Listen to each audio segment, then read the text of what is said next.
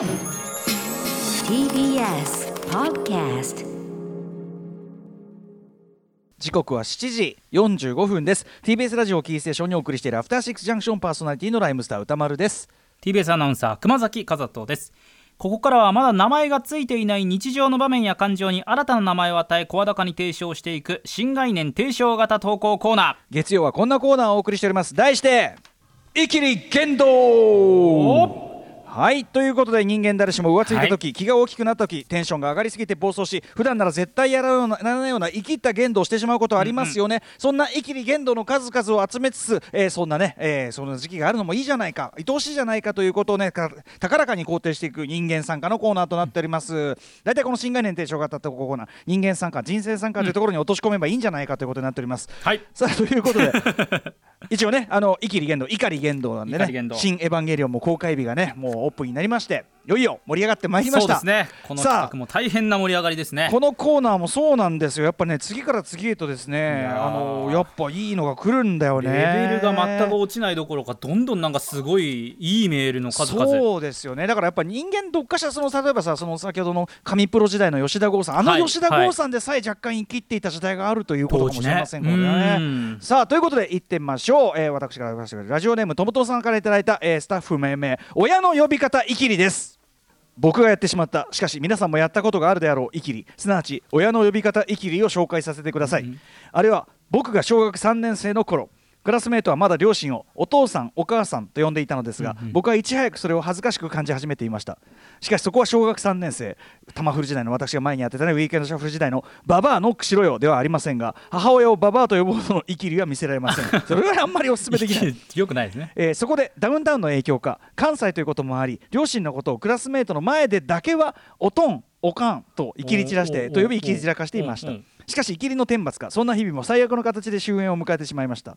それは皆さんも経験がある。小学生のスクールカーストランキングを瞬時に最低ランクに落としてしまう。先生をお母さんと呼んでしまう事件でした。今まで一人いきり散らしていた反動でその落ち込みと心に負ったトラウマは凄まじくいまだに夢で先生をお母さんと呼んでしまう夢を見てしまいますということですよね。なるほどね。あのーこれはさ、はいはい。だからやっぱいっちゃん小さい時はやっぱパパママとかねパパママですね。みたいなことなんでしょうけど、それがどっかのタイミングでお父さんお母さんになり、うんうん。まあお父すまあ、そこのまま来る人、まあ、僕も割とそうですけどパパ、はい。パパママって呼んでた時代はちょっと思い出せない、まあ、お父さんお母さんのまま来てるけどどっかでそのまあおとんおかんは今多いでしょうねやっぱね全国的ね関西じゃなくても言う人いますもんね。定。着してる感じありますね、まあテレビの影響でね。うん。とやっぱしあのおふくろ親父ですおよね。ふくろ親父。あー。これちなみに熊崎さんいかがでしょうか？私はだからもうずっとパパママみたいな感じだったんですけど、ええ小学校それこそ3年生トムトムさんと同じぐらいの時期に、そこでお父さんお母さんがようやく私の中でデビューしたぐらいですよね。そこでインストールされた。そうですね、ただすうちの母親なんかだとやっぱりこう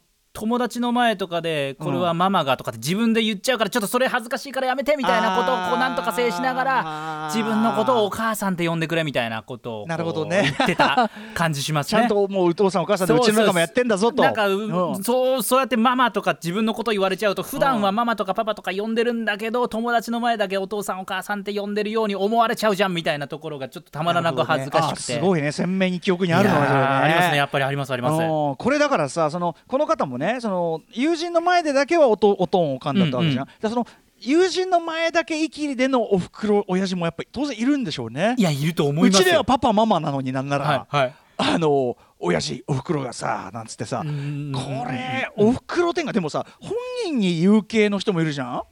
本人にもおふくろ親父。でもあ小学生とかでいます？小学生なんだろうけどまあだでもまあ中学高校ぐらいでそれだからさ一番恥ずかしいのって本人にそれを言う時だよねっていうさ、えーだそそれまでお父さんお母さんパパママ呼んでた人がいきなりさおおおふくろってこう。その切り替えどうするんですかね？今日からおふくろって呼びますって宣言してやるのか、自然に自然にって自然にできないですよねそんなのね。なんかさパパママからお父さんお母さんがまださその微笑ましい成長って感じがするけどさ、ね。もうおふくろ親父はもういきいきりそのもう純いきりじゃんそんなのさ。そういうことですよ。いきりしかねえから、はいはい。あのーそのそこのどうやって乗り越えてんのかなって思いますよね。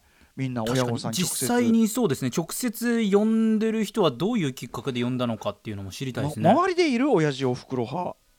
えーだからその公パブリックな状況でうちの親父がさとかって今この年代になったらいるかもしれないですけど。そのパブリック親父おふくろもなかなかね言わない派からするとさ言ってなんかああなんか親父親父おふくろだってみたいな。本当に言ってるかっていうのも、ちょね、っと思わなくはないけどね。うん。あれ？ハシピーとかどうなんだっけ？い俺たちの中で一番親父おふくろ言いそうなのってハシピーじゃん？あ言ってそうです言ってそうです。橋本良文さんどうだったのかな？今日今スタジオいないから。いないんですよね。またプロレス見に行ってあ今日有給消化。あ今日有給者あ,、あはい。そうですか。プロレス見に行ってんの。ね、うん。まあ別に自由に使っていただいていいの ねえどうなんですかね？ちょっとそのあたり本人に確かめてみたいと思います。そうですまあ親の呼び方いきりこれ非常に普遍的な内容ではないでしょうか。あるかもしれませんね。ありがとうございます。ありがとうございます。さあ続きましてもう一発いってみましょう。ラジオネームささやきしろうさんからいただいたイキリ言動いきますよ。これまず早速読みますね。私のイキリ言動を記憶の中から探したところ意外にも幼くして立派なイキリエピソードがあったことを思い出しました。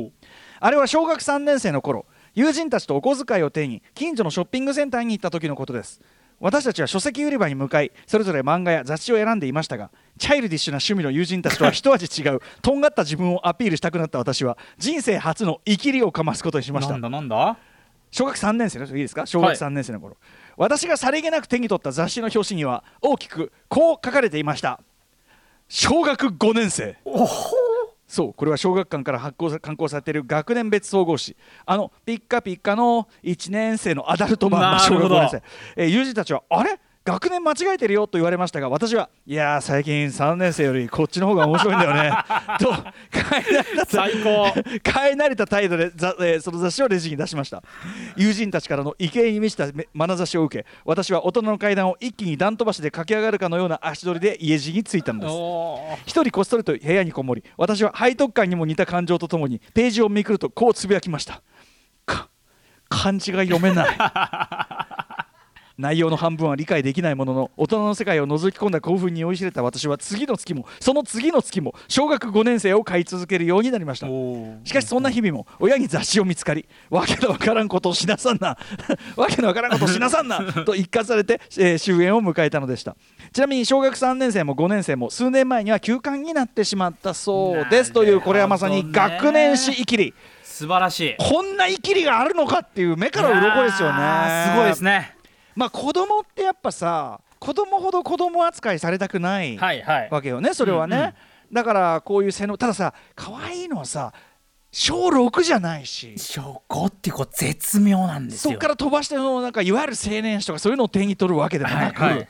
小5というこのなんていうの？身のなんかちょっとリアリズムがさそうですね。1年1学年2学年飛ばしぐらいはなしじゃねえのかなっていう。現実離れしすぎてるわけではないのがまたいいです最近ねこれ。最近小学5年生の方が面白いんだよね。いやー そんなこと言ってる小学3年生いいな。ちなみにそのさ連載っていうか中身の塩梅ってもうさ我々だといやだから何が違うんだろう、ねどのぐらいでもさ全く半分は読めないぐらいやっぱ漢字の量も違漢うし。字がってことなんですかね。でも小学3年生と小学5年生のこの2年間って結構大きな差じゃないですか当時からすると。確かに。あの俺の感覚だったらそうだね。やっぱ小4とかを境にはい。大きくね変わりますよね、うんうん。やっぱね。そうだね。この時代の2年2はでかいね。大きいですよそうだよね。これだいぶだから生きってる。頑張ってますよだから。親のさまたさこのさあのしなさんなってさ。しなさんなってか。これ完全に親しか使わないワードだよね。なかなんな。かとかしなさんなっていいですね。ねえでもこんな生きりはあるんだという目から鱗なのと同時に、うん。でもなんかちょっと右覚えもある。あそうですね。この感じわかるわっていううんね、うん。あのさ長ズボン生きりもあったもんねだからそのあ。のうんうんうんお俺の場合はそのもう一年中ね半ズボン履いてたんですよ、一はい年中半ズボン履いてるとはい。なんか知んないけどバッジもらえたもんで、文京区からバッジもらえたんで、ええ。一年中半ズボンどういうシステムなのかよくわかんないけど元気いっぱいでよろしいみたいなことなんだけど、うんうん。やっぱ小5ぐらいになるといやもう何半ズボンとか履いてんの？みたいな。長ズボンっしょ？みたいな。そういう称号みたいなもういいから、俺俺はもう大人だから長ズボンってさ。冷静に考えて子供だから半ズボンってどういう理屈なんだってのもあるんだけどサミーは子供だってっていう。確か1年間半ズボンのシステムありましたね。僕も小学校2年生までそうだった。そうだよね、はい。だからなんかそのなんちゅうのやっぱ子供なりのイキリ背伸びっていうのはやっぱありますよね。うん。まさかの学年史イキリこれ皆さんもねこんな感じでにあの類似のけイキリでも結構ですからね、はい。ぜひぜひ送っていただきたいと思います。皆さん行ってみよう。はい。といったところでこの「イキリ言動」では皆様からのイキリ告白をお待ちしております。あなたがかつてやってしまったイキリ言動の詳細を〇〇イキリと名付けた上で歌丸アットマーク TBS.CO.JP まで送ってください。投稿が採用された方には番組ステッカーを差し上げますというわけで来週も生きればいいと思うよ。以上イキリ言動のコーナーでした.